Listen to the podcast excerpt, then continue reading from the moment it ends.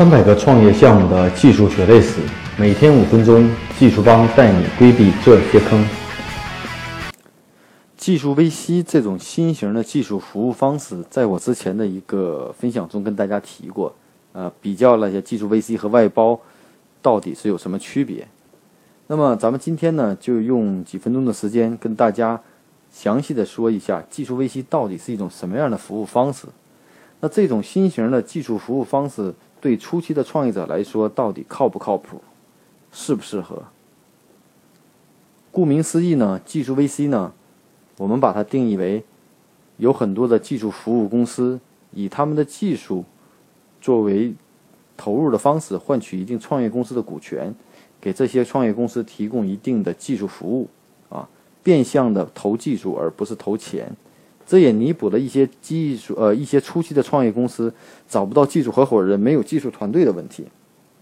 也解决了创业公司初期创业公司对外包不是太信赖的问题。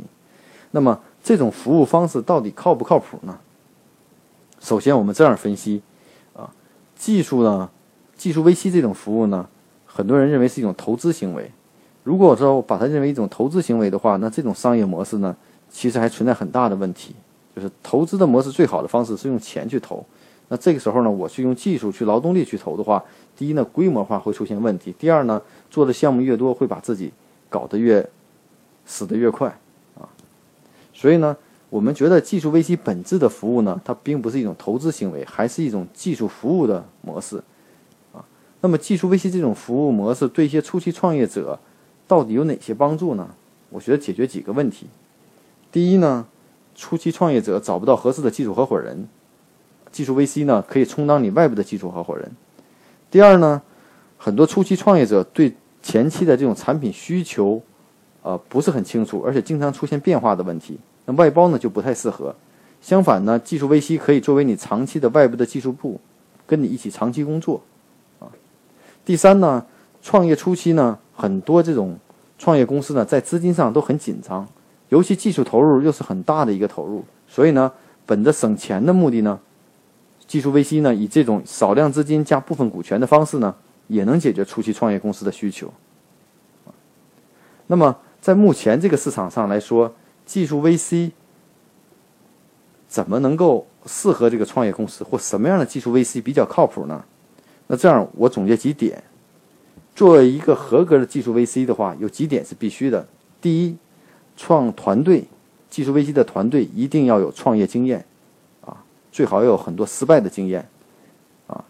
至少呢，他在与创业公司合作的时候，应该知道什么该做，什么不该做。那些技术，由于技术问题带来的这种商业模式的坑，就尽量避免掉。第二呢，技术 VC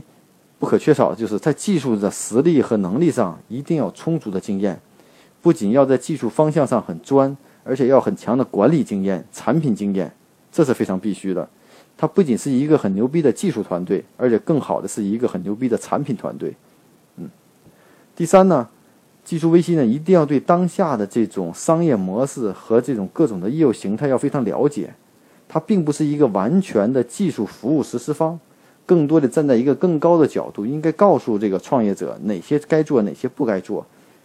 相当有一部分是 consulting 的工作，就做咨询，啊，啊，梳理商业模式，梳理产品，啊，这是它最大的价值。另外呢，一个好的技术 VC 一定不是所有的系统都能做，它一定会专注在某类方向上或某个技术领域上。如果说一个技术 VC 从各种领域都能做，我既能开发游戏，我又能做硬件，又能做软件，又能做大数据。那就说明这个技术 VC 的技术呢，在某个层面上并不是很深，并没有特别深的积累。所以呢，选择技术 VC 呢，基于以上几个点的考虑以外呢，啊，我觉得在选择技术 VC 的时候，可以这样来综合考虑。啊，当我们很难去评估一个技术 VC 的技术实力，因为你会发现几家技术 VC 的技术实力都是差不多的。那更多得看这个团队有没有创过业，有没有好的产品经理，有没有。后续服务和对商业模式的这种认知，这一点对创业者来说是更大的帮助。那另外呢，在跟技术 VC 的合作过程中，怎么样技术 VC 的服务会比较靠谱呢？创业者一定要谨记，它并不是一个万能的服务方，一定是双方配合，我们也要忘记，它不是一个甲乙方的合作关系，它是跟你一起服务的部门，你把它当做你自己的技术部，啊，在长期的磨合中，共同的去往前去推进整个工作，绝不是把工作交给你我不管了。那这种跟外包是没有任何区别。嗯，所以呢，技术 VC 到底靠不靠谱，有一个很重要的因素，取决于你怎么去看待技术 VC。你是想找一个省钱的、少花点钱的技术外包方呢，还是想找一个真正的认同你项目、跟你项目能一起提供价值的技术服务方和外部技术部？这个本质的区别就会造成了你对技术 VC 的认同感和以及他给你提供的价值。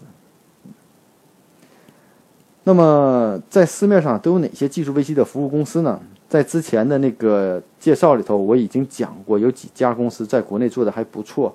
啊那这里我们再重复说一下，呃，像北京呢有这种易联创工厂、易创互联啊，当然也有我们技术帮啊。另外呢，还有一些呃，像在上海有快 CTO 啊，然后在深圳可能在南方西南地区会很少啊。这些技术 VC 呢，就是我们之间这些技术 VC 呢，其实一个同相同点都是技术能力都很差不多，关键还是在整体的这种。技术积累的资源上和术业专攻上，大家方向是有不同的，啊，所以呢，你选择技术 VC 一定要清楚它到底的强项在哪，跟你匹不匹配，而不是任何一个干技术的都可以跟你匹配，那就大错特错，啊，所以呢，综合说说技术 VC 这种服务模式到底靠不靠谱呢？我认为是，如果说你的项目上确实是以业务为导向的项目，在技术上确实需要技术上在短期内给你提供服务和帮助，并不是你的核心。技术 VC 比较适合你。如果你的项目在初期呢，确确实实是以技术为核心，或你的产品占了很大的分量，那需要不停的长期的迭代。那我建议呢，要不你自建团队，要不你跟技术 VC 的合作方式做买断租用模式，可能会更合适一些。因为技术 VC 它的一个团队也并不是唯一的服务于你一个项目，否则他自己也没法生存，他一定是多个项目并行，啊，所以呢。我觉得，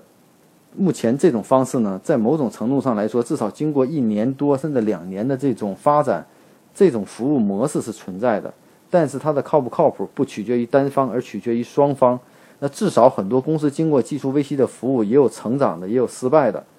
啊，